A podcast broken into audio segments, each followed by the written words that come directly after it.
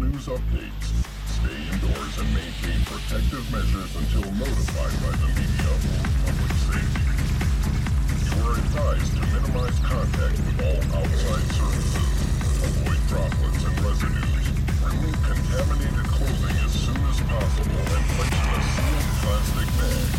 Wash exposed skin with soap and water and shampoo hair. If exposure is known or suspected, medical facility as directed by public health officials for evaluation and treatment. Inform the staff you may be contaminated. It is important to stay calm. Authorities to the outbreak, there may still be cannot be. Allow emergency access. Access. Vehicles access.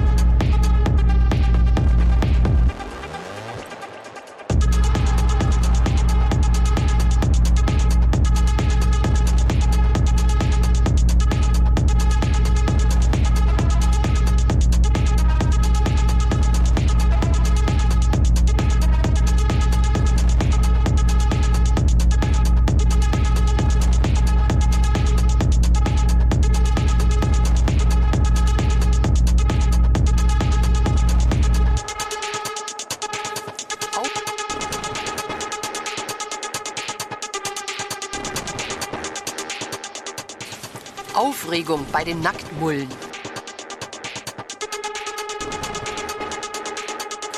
Es ist Zeit zum Saubermachen.